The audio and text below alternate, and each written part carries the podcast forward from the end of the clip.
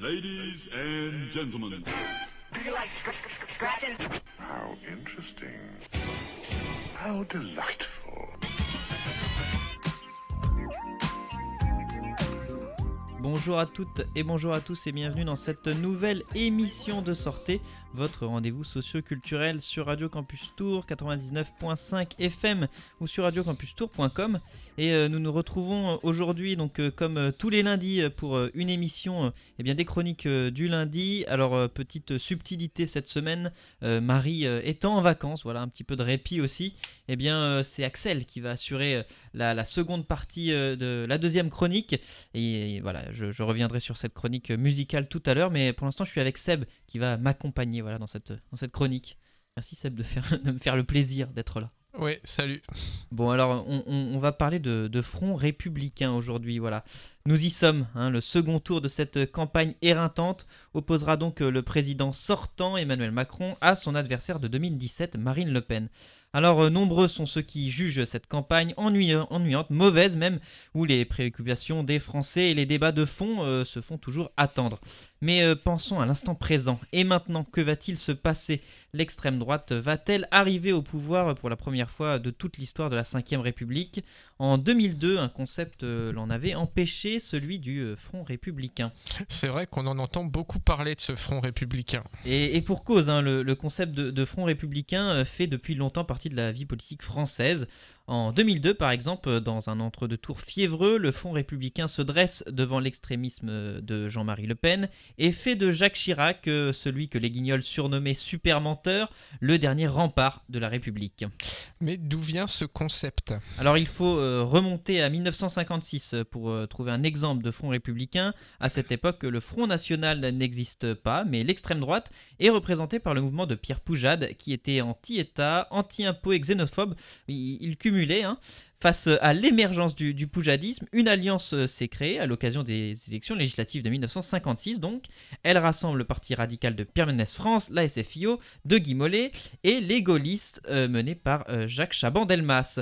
Plus tard, sous la Ve République, l'idée de Front républicain réapparaît. Dans les années 80, le Front national émerge. En 1983, de- lors de l'élection municipale de Dreux, le RPR, l'UDF et le Front national s'allient au second tour pour battre le PS. L'alliance des droites. Mais plus tard, Jacques Chirac va refuser, officiellement euh, toute alliance avec le FN. Conséquence, sur le terrain, des fonds républicains se formeront entre droite et gauche face au Front national. Toutefois, ils ne seront jamais systématiques. Euh, Je me permets aussi peut-être euh, de rappeler que si cela était possible à l'époque de Jacques Chirac, c'était surtout à cause euh, de euh, la, le, le conflit de personnes en fait entre Jean-Marie Le Pen et Jacques Chirac qui se détestaient et euh, qui au-delà de ça c'était un conflit en fait entre le gaullisme incarné par Jacques Chirac et Jean-Marie Le Pen qui était, on le sait à cette époque-là, plutôt penché plutôt du côté de l'OAS, donc pas trop gaulliste.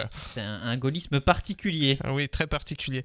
Mais que reste-t-il du Front républicain aujourd'hui Alors euh, aujourd'hui, le Front républicain semble avoir vieilli et plutôt mal, vieilli. hein. L'une des premières causes, je vous en ai déjà parlé dans cette chronique, c'est l'élargissement de la fenêtre d'Overton. Bon alors petit rappel, hein, la fenêtre d'Overton représente l'ensemble du disciple dans l'espace public, c'est-à-dire tout ce que vous pouvez affirmer lors d'un débat sans être immédiatement discrédité. Eh bien cet espace s'est élargi, il a été travaillé, et notamment par des personnalités politiques comme Éric Zemmour, aux discours encore plus radicaux que Marine Le Pen. Or, euh, rappelons-nous de la chose suivante, hein, ce qui nous choque le fait par contraste.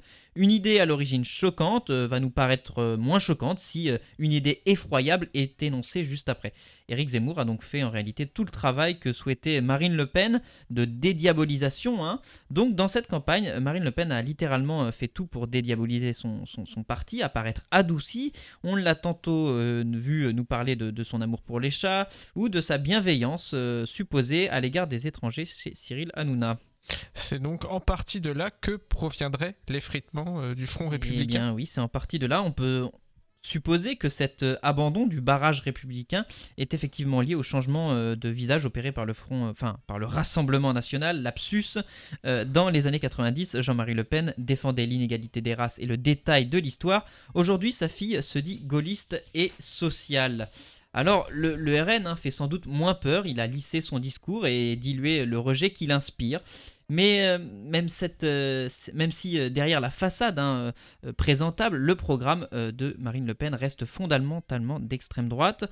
En voulant inscrire la priorité nationale dans la Constitution, la candidate dénaturerait totalement le principe de, euh, eh bien, tout simplement de la République, hein, l'égalité de tous en droit issu de la Déclaration de 1789, l'existence de droits inaliénables et sacrés des êtres humains sans distinction de race, de religion ni de croyance, du préambule de 1946 ou encore l'égalité devant la loi euh, dans la Constitution de 1958. Donc euh, c'est tout un programme. Oui, et euh, pour rappel, la Constitution empêchant justement d'inscrire de telles idées inégalitaires, il faudrait pour ça changer la Constitution, et que pour changer la Constitution, donc évidemment c'est possible, mais qu'il y a des règles à, respecter, qui sont elles-mêmes inscrites en fait dans la Constitution, que Marine Le Pen passerait outre, ça veut dire qu'elle s'inscrirait dans un programme qui est euh, en fait de fait anticonstitutionnel et euh, qui passerait euh, par-dessus l'intégralité des lois qui régissent la, vie politique de ce pays. Voilà. Exactement, hein, c'est voilà pour tout à fait raison et pour préciser, c'est elle veut en fait passer par l'article 11 de la Constitution, mais en fait pour passer par cet article, on est dans le cadre de la 5ème République, elle sera élue dans le cadre de la 5ème République, et donc pour passer par cet article, il faut que le référendum qu'elle invoque soit constitutionnel. Or, bah, euh, demander que la priorité nationale rentre dans la Constitution est forcément inconstitutionnel, donc elle ne pourra pas le faire à moins de passer par un autre article, c'est l'article 89, où la procédure est extrêmement compliquée, où il faut une validation des deux chambres, c'est beaucoup plus complexe, donc euh, À moins de la mettre euh, gentiment devant un PC, un petit jeu vidéo de simulation euh, politique, hein, et puis euh, voilà, quelques codes, un, un clavier d'ordinateur, et tranquille, tout se passera, tout se passera très bien. Un tête-à-tête entre elle et un ordinateur, et ça ira. D'ailleurs, euh, il y a un jeu de politique, euh, de géopolitique auquel tu joues, tiens. Oui, euh, qui était sorti il y, a, il y a quelques années, mais il y a eu d'autres versions. Euh, Geopolitical Simulator Mission Président. Bon, c'est un jeu qui est Plus ou moins réaliste, hein, plus ou moins réaliste parce qu'en fait il est connu dans le monde du jeu vidéo parce qu'il est truffé de bugs en fait qui t'empêchent de jouer hein, du style tu prends tu fais une réforme des retraites le lundi et le mardi tu te retrouves avec euh, 3 millions de français dans la rue à l'appel des associations d'automobilistes donc tu comprends pas trop le rapport ni pourquoi mais euh, si tu arrives à trouver les patchs qui t'empêchent de que le jeu bug ça c'est plutôt intéressant et euh, c'est plutôt réaliste. euh, même voilà, ça reste une simulation, donc faut pas prendre ses euh, rêves pour euh, des réalités. Mais euh, peut-être qu'à titre thérapeutique, ça pourrait aider certains, euh, certains Ouais, ça nos, serait bien, ça serait bien que politiques. certains ouais. s'y mettent à, à s'y jouer. Bon, alors on va continuer cette euh, émission avec euh, la chronique donc d'Axel qui va nous parler d'un artiste qui m'a beaucoup plu aussi ces derniers temps, Vince Staples. Et euh, je vous laisse donc avec Axel. Bonjour Maxime, eh bien en ces temps troubles, il est peut-être bon de se remettre à la musique. hein. Vendredi dernier, le rappeur californien Vince Staples a sorti un nouvel album venu clôturer sa carrière et prénommé Ramona Parks Break My Heart. Ce projet cristallise 28 ans de sa vie dans le quartier de Long Beach, en Californie donc, et qui a été euh, confronté toute sa vie à la violence et à l'argent sale. Ainsi se dessine une autobiographie de lui et son environnement sous un regard omniscient et homodiégétique à la fois. Lors de ces 16 pistes, nous sommes embarqués dans un voyage sous des palmiers cramoisis et des avenues à l'asphalte brûlant. Les productions aux bases grasses et poisseuses renforcent cette sensation et permettent de revisiter des productions californiennes pour leur infuser une mélancolie fataliste à l'aide de samples incongrus. On pense au titre Papercut par exemple, parcouru d'une voix fluette, entêtante et produit par le grand DJ Dai. Puis la prosodie du rappeur, Vince Staples, n'en est pas moins qu'un outil venu procurer un état de désillusion. Son sleepy flow, comme disaient les Américains, renforce cette idée de constat sordide, même plus étonné des horreurs qui se passent autour de lui. Ici, l'amour se manifeste seulement lorsque l'argent est mis en jeu, telle une addiction enracinée dans le quartier de Long Beach dont aucun habitant n'arriverait à s'en défaire. Le titre One Spark Fly, une balade où le rappeur personnifie son arme à feu comme si elle était sa femme, est un bel exemple de la déformation idéologique qui s'opère dans le quartier. On va donc s'écouter cette petite pépite et je vous conseille évidemment d'écouter tout l'album qui euh, vous permettra d'être euh, totalement hypnotisé.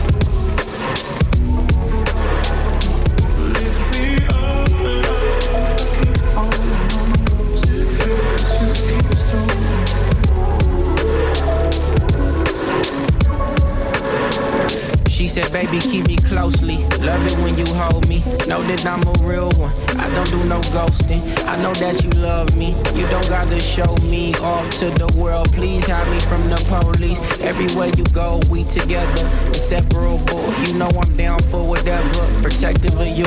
I don't wanna use protection with you.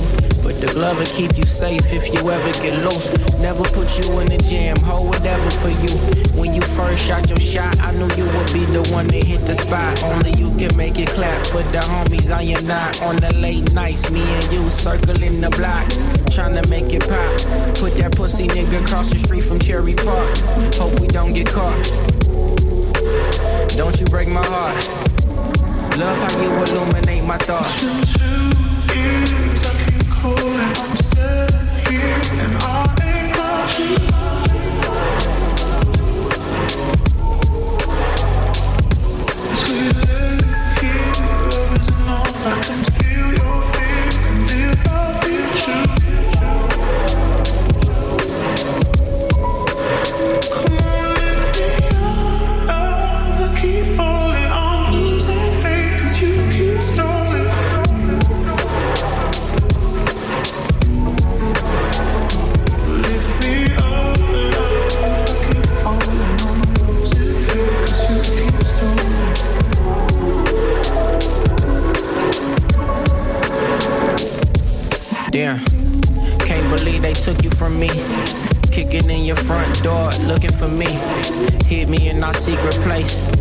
Nothing I can do for you but sit and wait.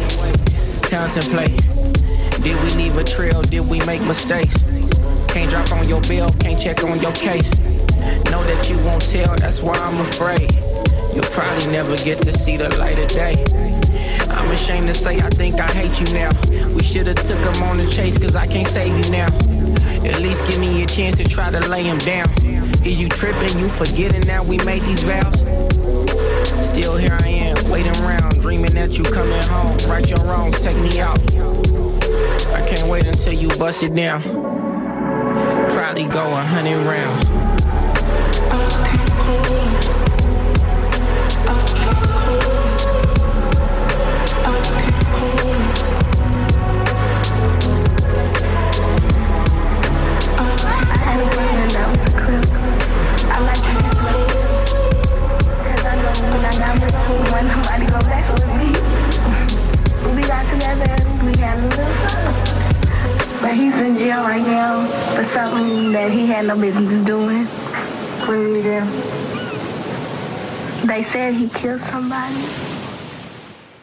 De retour sur Radio Campus Tour 99.5 FM ou sur radiocampustour.com. Vous êtes toujours dans votre rendez-vous socio-culturel Sortez. Et euh, nous sommes donc dans les chroniques du lundi. Et voilà, un lundi euh, un peu. Voilà, on change un petit peu de registre. D'habitude, une, chronique euh, culturelle. Et là, on, a fait une petite chronique musicale avec, avec Axel. Et comme, comme d'habitude, on va se écouter, se réécouter pour. pour ceux d'entre vous qui ne l'ont pas encore écouté, eh bien, le podcast d'Arte, la rediffusion de 28 minutes, le magazine d'actualité d'Arte, présenté par Elisabeth Quint. Alors, euh, cette semaine, c'est l'Union européenne, finance, défense, indépendance, énergétique et alimentaire. L'Europe est-elle la solution ou le problème? À 11 jours du second tour de la présidentielle française qui euh, voit s'affronter le président sortant Emmanuel Macron et Marine Le Pen. Les liens entre l'Hexagone et l'UE sont au cœur du débat présidentiel. L'Union européenne est-elle le problème ou la solution? C'est la question que se pose Elisabeth Quint et ses intervenants. Deux visions de l'Europe, celle d'Emmanuel Macron, l'europhile, Je veux une France qui s'inscrit dans une Europe forte, pas d'une France qui, sortie de l'Europe, n'aurait pour seuls alliés que l'international des populistes et des xénophobes. et celle de Marine Le Pen, l'eurosceptique. L'Union européenne n'a pas hésité à se montrer sans cesse plus intrusive et plus autoritaire, sans cesse plus intolérante à toute opposition et plus hermétique à toute remise en question. Pour Marine Le Pen, l'Union européenne est un frein. Pour son rival, c'est un moteur. Emmanuel Macron, actuellement à la tête de la présidence tournante de l'Union européenne, martèle que l'Europe a joué un rôle crucial dans la gestion de la crise du Covid. Il plaide pour une Europe unie et forte, notamment sur le plan militaire. L'Europe sera là pour assurer notre indépendance au travers d'une défense commune et repenser un ordre international nouveau. Pour Marine Le Pen, pas question d'envisager une armée commune. La présidente du RN veut avoir les mains libres pour restaurer la suprématie de la France, notamment en instituant la supériorité du droit français sur le droit européen, ce qui est contraire aux règles communes en vigueur dans l'UE. Tout texte européen qui va à l'encontre de la Constitution française restera inapplicable en droit français. Sur la question de l'immigration clandestine, Marine Le Pen veut rétablir les contrôles aux frontières au sein de l'espace Schengen. Emmanuel Macron envisage, lui, des réformes. Alors faut-il protéger les frontières au sein même de l'Union européenne? L'UE empêche-t-elle de préserver les intérêts nationaux? Le second tour de la présidentielle le 24 avril aura-t-il valeur de référendum pour ou contre l'Europe? Deux invités pour un débat. Jean-Louis Bourlange, bonsoir. Vous êtes président de la Commission des Affaires étrangères à l'Assemblée nationale. Vous avez été député européen de 89 à 2007 et vous 1989 et vous êtes actuellement député MoDem des Hauts-de-Seine. Et vous estimez que cette élection présidentielle est la plus importante peut-être depuis 1958 parce qu'elle va déterminer l'enracinement de la France dans le champ européen, dans le camp européen et le camp occidental. Et pour débattre avec vous, Hervé Juvin, bonsoir monsieur. Bonsoir. Vous êtes député européen Rassemblement national, groupe Identité et Démocratie. Vous êtes aussi conseiller régional euh, RN des pays de la Loire, n'est-ce pas? C'est bien cela. fait, oui. Et selon vous, l'Union européenne est une bonne chose, mais il faut la réformer pour une alliance européenne des nations qui prendrait davantage en compte les décisions nationales. Vous allez bien sûr euh, Vous avez tout dit. affiner vos positions tous les deux au cours du débat. Et on démarre avec le chiffre du jour. Anne. Exactement, Elisabeth, 55, car c'est l'article 55 de la Constitution euh, de 1958 qui établit le primat euh, des traités internationaux et notamment européens ratifiés par la France sur les lois nationales. Et c'est cet article de la Constitution que voudrait modifier le Rassemblement national notamment, arguant que le droit des nations devrait primer sur tout le reste. Jean-Louis Bourlange, euh, qu'en pensez-vous? Est-ce que c'est là-dessus que se joue la question de la fameuse souveraineté? L'article 55, d'ailleurs, n'est pas lié à, à- à l'Union européenne. C'est un article, international. c'est un article fondamental et qui va de soi. Mhm. C'est-à-dire que le, le problème de la supériorité de la loi, de la Convention internationale sur les lois nationales est évidente. Sinon, il n'y a pas. Il n'y a pas de convention internationale. Quand vous passez un contrat, par exemple, vous louez un appartement, vous signez un contrat avec euh, votre bailleur, vous revenez pas chez vous en disant bah, ma loi à moi est supérieure, je vais donc diminuer le loyer de 40%. Si vous faites ça, ça veut simplement dire qu'il n'y a pas de convention internationale. Donc le problème n'est pas la supériorité de la Convention européenne, de la loi européenne ou la loi internationale sur la loi nationale, c'est simplement que si vous ne reconnaissez pas cette primauté du droit de tout le monde sur le droit de chaque parti, bah, simplement, il n'y a plus de droit international. Donc je crois que c'est vraiment un faux problème. Si on dit ça, on dit simplement qu'on est contre l'idée d'un droit international ou qu'on est contre, si on applique ça à l'Union européenne et à ce qu'on appelle le droit dérivé, qu'on est contre l'existence même d'un droit communautaire. Donc c'est simplement une absurdité, c'est pas un choix. Hervé Juvin, sur cette question, c'est vrai que ce sont des traités que la France a ratifiés. Ce ne sont pas des traités qui nous sont imposés de l'extérieur. D'abord, Jean-Louis Bourlange, je vous trouve un peu audacieux d'identifier le droit international et le droit qui s'applique à l'intérieur de l'Union européenne. c'est la question qui m'était posée. Savez, vous savez que c'est par une suite de glissements, par une suite, je dirais presque d'escroquerie juridique, que l'on est venu à sortir d'une situation qui était celle des années 60 pour peu à peu réaliser un véritable coup d'État du droit qui fait que dans multiples domaines, le suffrage universel ne s'applique plus, la volonté des peuples est bafouée, et quelque part, le domaine dont les peuples peuvent Concrètement, décider sur un eux-mêmes est de plus en plus exemple réduit. concret, excusez-moi, Vous voulez parce que supprimer l'article est- 55 Un exemple concret. Bah, L'exemple très concret, c'est ce qui se passe aujourd'hui avec la Pologne et la Hongrie. Mais l'exemple très concret, c'est aussi le fait que personne dans les années 60, personne dans les années 70, personne jusque dans les années 90 ne pensait que l'Union européenne, et en particulier la Commission européenne, ne se mêlerait de manière aussi intime dans les détails les plus précis de la vie, de l'ordre économique, des lois et des mœurs des Jean-Louis Européens. Bourlange. Jean-Louis Bourlange Non, il n'y a, pas- il y a pas du tout de différence de, de nature. Il y a simplement un principe, que je n'ai pas compris d'ailleurs chez M. Juvin, s'il était pour ou contre l'article 55, dont on rappelle qu'il est un, un article régissant les conventions internationales. Le- ce qui se passe au niveau de l'Union européenne n'en est que la conséquence. En réalité, vous savez comment ça se passe. On a effectivement, M. Juvin a raison, on a euh, développé euh, l'Union européenne, on a développé le droit européen, on a donc fait des traités successifs. Chaque fois qu'on a fait un traité, on s'est posé la question de savoir si ce traité était compatible avec, la Constitution. Et quand on a estimé qu'il y avait une Constitution de notre pays, incompatibilité pas? de notre pays, on a modifié la Constitution, ou alors on aurait pu ne pas signer le traité. Donc on a veillé très soigneusement à ce que les engagements que nous prenions sur le plan européen ne soient pas effectivement contraires à la Constitution, parce que c'est absurde d'arriver à une situation où une directive est contraire à, à- à la Constitution. Le problème que nous avons avec les Polonais, puisque M. Juvin L'a évoqué, les et. Polonais et les Hongrois, les Polonais et les Hongrois remettent en cause, à travers cette, euh, ce, combat, ils remettent en cause des engagements fondamentaux qu'ils ont pris sur l'indépendance de la justice, par l'indépendance de exemple. sur, les droits humains, ont pris en, en adhérant. Là, nous sommes dans une situation tout à fait différente où un- des pactes ont été signés. Vous connaissez l'adage pacta servanda sunt, les, les pactes doivent être respectés et euh, les- nos partenaires euh, polonais et hongrois disent non, nous vivons maintenant sur d'autres principes. Monsieur Orban, par exemple, ne fait pas mystère du fait que les principes qui sont les nôtres, ceux de la démocratie libérale, ne sont pas les siens. Et là, il y a un problème Oui. de fond, un problème démocratique qui est effectivement au cœur du débat que nous avons avec ces pays. Hervé Juvin, oui, allez-y, C'est un problème démocratique, d'abord parce qu'il ne vous a pas échappé, Jean-Louis Bourlange.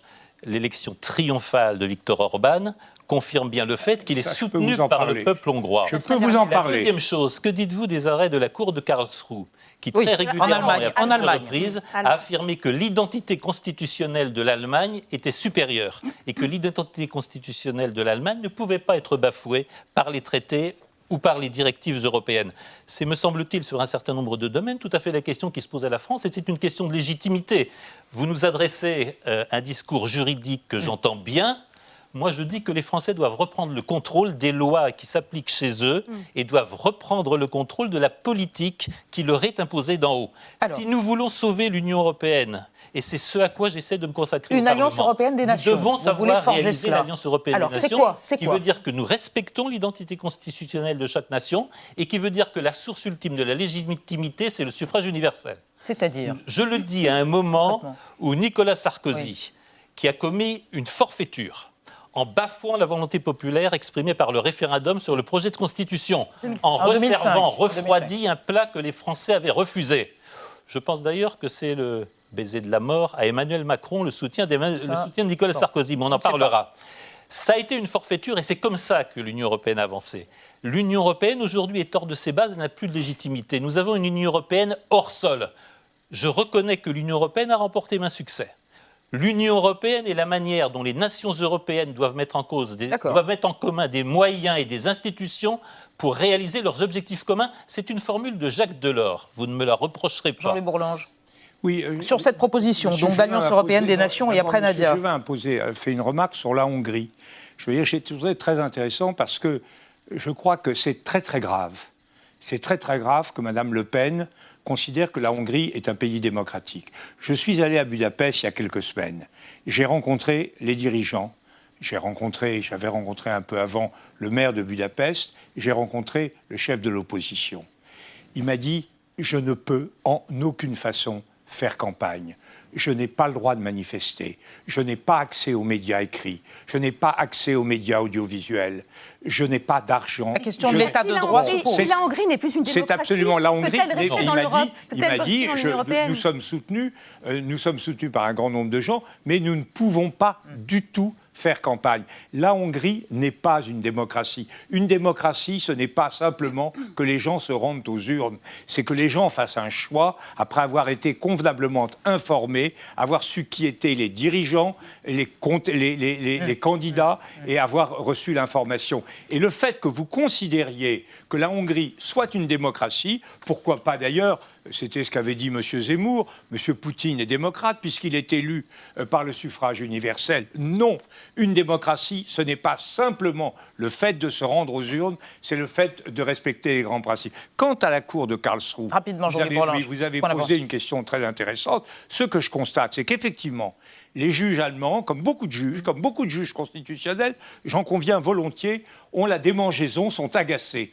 Mais ils ont été très inconséquents dans cette affaire. Ils ont commencé par dire que la loi appartenait à la Cour de justice européenne. L'interprétation de... Et puis après, ils n'ont pas, été contents de la décision de la Cour de justice. Ils ont dit, bah non, on, on aurait fait autre chose. Mais en même temps, ils l'ont toujours fait de telle manière qu'ils acceptent, qu'ils finissent par accepter, et l'ensemble des forces politiques euh, euh, leur force politique allemande a considéré qu'ils avaient raison. Mais c'est vrai qu'il y a toujours, et on comprend cette, déma- cette démangeaison. Temps de parole. Temps de parole, voilà. Non, non, mais attendez, parce qu'il faut avancer. Et puis il y a Nadia. Nadia qui veut évoquer la contribution, la problématique de la contribution de la France à l'Union européenne. Au Plusieurs budget de milliards. l'Union hein, européenne. Oui, effectivement, c'est une autre mesure annoncée par Marine Le Pen. Plus précisément, donc, elle parle de la contribution nette, c'est-à-dire le solde, la différence entre ce que la France verse et ce qu'elle reçoit en retour. On peut rappeler en effet qu'en 2020, par exemple, la France a contribué à ce budget à hauteur de 25,3 milliards d'euros. Euh, en retour, elle n'a effectivement reçu que 15,8 milliards.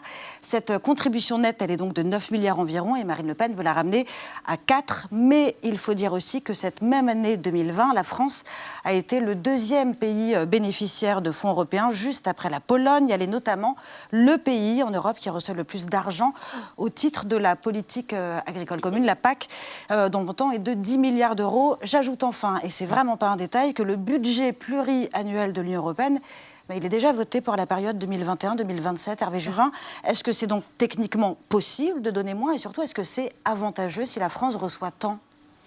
Je vais évidemment vous citer Madame Thatcher. Euh, je veux qu'on me rende mon argent. Ah, I want my je, money back. je- je- je- je ne dirais pas que Madame Thatcher est un modèle. L'ancienne Je, première je ministre. dirais simplement que l'on fait tout. Et dans ce que vous dites, Jean-Louis Bourlange, comme s'il y avait un ordre européen supérieur à l'ordre national et que la France ne pouvait rien faire.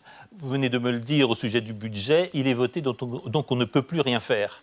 Je vous dirais simplement que la France est constitutive de l'Union européenne. Si nous demandons à remettre un certain nombre de choses à plat, si nous disons que la France, par exemple, comme l'avait décidé le général de Gaulle, va conduire la politique de la chaise vide jusqu'à ce que ces demandes soient entendues par l'Union européenne et jusqu'à ce que l'on puisse changer un Et certain que nombre donc de d'autres choses. pays fassent de même et décident D'autres même pays, de pas mettre la naturellement, main à la feront de même. Il faut changer la course de l'Union européenne. Je l'ai dit, l'Union européenne est aujourd'hui hors sol. L'Union européenne a vécu un véritable coup d'État du droit qui dépossède les citoyens européens de leur droit de choisir leur destin, de choisir leur loi et de décider de ce qui se passe sur leur territoire. Nous avons des propositions dans ce domaine. Et je ne pense pas que nous nous opposerons là-dessus, Jean-Louis Bourlange. Retrouver le beau mot de subsidiarité. Tout ce qui peut être décidé au niveau local, régional ou national doit revenir au niveau local, régional. En finir avec le toujours plus d'Europe. Oui, l'Europe est particulièrement pertinente et on a besoin d'Europe sur un certain nombre de sujets, Notamment après mais de grâce qu'elle n'aille pas se mêler euh, de la taille des cornichons ou du nombre de fromages qu'on peut, qu'on peut, ré- qu'on peut Jean- exploiter. Bref. Jean-Louis Bourlange, euh, il y a deux ans. Je peux dire un mot là-dessus très rapidement. Très rapidement. Très rapidement, Très rapidement, parce Je, crois avance. que le principe, le le principe Mm. fixé par Margaret Thatcher est idiot. I want my money I want back. my money back. Si l'argent qu'on reçoit de l'Europe est l'équivalent de celui qu'on y met, c'est pas la peine de faire le pas ce que détour. propose Marine Le Pen. Non, mais vous avez cité Margaret Thatcher, je me permets de, de me faire référence à cela. Le- le- le- la contribution française est, est- est effectivement, nous payons plus que ce que nous recevons parce que nous sommes parmi les États les plus riches. Si vous voulez nous bien. estimons que globalement, ce que nous faisons, et je suis bien d'accord, je serais bien d'accord avec M. Juvin pour dire que tout ce que nous faisons est loin d'être parfait, mais ce que nous faisons ensemble nous paraît absolument essentiel. Le plan de relance. Le plan de Le relance. plan de relance. Le plan de relance. Il y a deux ans. Dans le cadre de la pandémie. hein. Voilà, avant, il y a 750 deux ans, vous aviez donné une interview extrêmement euh, au canon, hein, parlant de- de- de- d'une Europe des égoïsmes bien compris, euh, criaillerie budgétaire, et puis entre-temps est arrivé... Mal compris. Euh, voilà, mal Oui, compris. Et entre-temps est arrivée la crise du Covid, et en effet, cette espèce de, de révolution culturelle qui est ce plan de relance avec mutualisation des dettes. Est-ce que pour vous, c'est un renouveau euh, de l'action européenne? Bah, je crois que, euh, je crois que Hervé les, les- euh, les critiques de, de l'Union européenne, je pense que M. Juvin d'ailleurs serait d'accord avec ça, on dit depuis, depuis la création de l'Union monétaire qu'on ne pouvait pas faire une union monétaire, c'est-à-dire une union des monnaies, et n'avoir aucune harmonisation budgétaire. Alors il faut une harmonisation, euh, il la faut, faut qu'elle soit intelligente, et il faut une solidarité. Alors nous disons cela, nous Français, depuis 20 ans.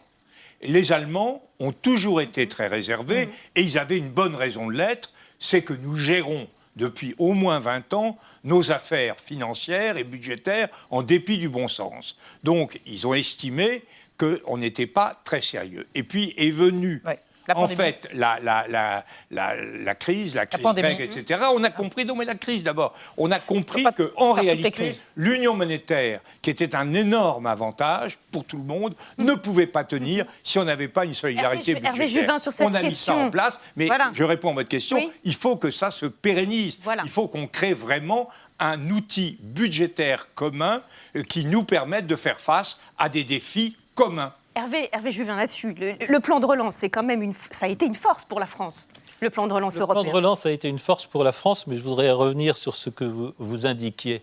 Nous étions dans un cadre relativement convenu, nous étions dans un cadre où nous espérions que la paix allait régner, nous espérions que nos dépenses de défense pouvaient rester plafonnées. Je crois que la situation est totalement nouvelle depuis l'invasion de la Russie en Ukraine. Je vais simplement en donner un exemple. L'invasion de l'Ukraine par la Russie, l'invasion vous de voulez l'Ukraine dire, par la oui. Russie. Ah Euh, pardon. Quel lapsus. La situation, la situation a complètement changé. Euh, je dois vous dire que je suis inquiet pour l'avenir de l'Europe. Je suis inquiet pour l'avenir de l'euro parce que j'ai très peur que de la crise actuelle déclenchée par l'agression russe, l'Europe sorte diminuée. Dans ce cadre-là, le débat que nous avons est un peu un débat vers le passé. Nous devons nous tourner vers l'avenir et nous devons nous poser la question de ce qui va nous permettre, à nous, Europe, de trouver une autonomie stratégique, à nous, Europe, de renforcer, en effet, et comme vous l'avez suggéré, notre monnaie. Ça, ça passe par exemple, et je reviens aux propos de Madame Le Pen, ça- je reviens à la question, oui. je reviens à la question des budgets. Ça veut naturellement dire qu'on doit complètement reviser la manière dont nous dépensons de l'argent pour la défense. Mm. Ça veut dire qu'on doit probablement sortir les budgets de défense des calculs du déficit. Et ça veut dire en tout cas que l'on doit chercher une autonomie stratégique qui va imposer nombre de sacrifices et nombre de bou- bouleversements. Donc je crains euh, que nous nous tournions un peu trop vers le passé. Nous allons vivre des changements absolument majeurs dans notre politique économique et monétaire. Ce sont les défis que On nous va en parler dans un instant. Mais d'abord, on va s'intéresser à travers le portrait de Thibault Nolt à euh, la présidente de- du Parlement européen. Elle est maltaise. Elle s'appelle Roberta Mazzola et elle appelle les 27 à se libérer de la dépendance au gaz russe. Bonjour docteur, j'ai mal ici et là. Une petite déprime passagère, c'est tout. Évidemment, je fais du sport. Ma chère Roberta Metsola, j'ai vos radios sous les yeux, c'est fédérateur. Vous êtes présidente du Parlement européen depuis trois mois, élue le jour de vos 43 ans, après que votre prédécesseur a cassé sa pipe. Vous êtes maltaise, de droite soft, libérale mais progressiste en lutte contre la corruption et pour les droits des homosexuels ou le droit d'asile. Seule concession à l'époque, vous êtes opposée à l'avortement. Comme tout le monde sur votre petite île de 500 000 habitants esselée un peu au sud de la Sicile. Et à chaque moment décisif, vous faites le signe de croix. Moi, c'est juste pour conjurer le mauvais sort. Je suis pas superstitieuse. Ça porte malheur. Vous aviez tenté l'eurodéputation dès 2004 à 24 ans.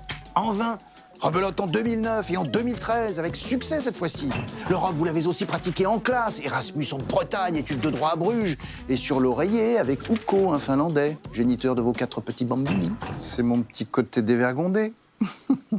Mais toujours cato. Quatre rapports, quatre enfants.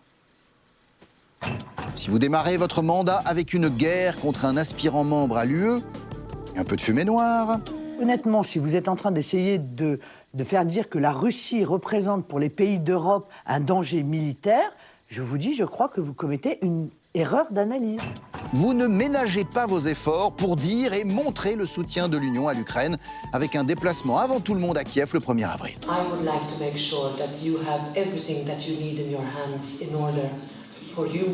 to win this war. Because if you win, the world wins. Jeudi dernier, vous avez réclamé un embargo total et immédiat sur les importations de pétrole, de charbon, de combustible nucléaire et de gaz russe. Résolution votée par 513 eurodéputés, 22 voix contre, 19 abstentions. Ma chère Roberta, l'Europe libre a pris du volume et sans vouloir heurter vos convictions, elle n'a plus rien d'un avorton. Merci Thibault Nolte. Anne Oui, Hervé Juvin, question courte et simple. Est-ce que vous êtes pour ou contre l'embargo sur le gaz et le pétrole russe pour euh, les toucher au portefeuille? Je suis bien sûr pour l'embargo. J'ai voté les sanctions contre la Russie.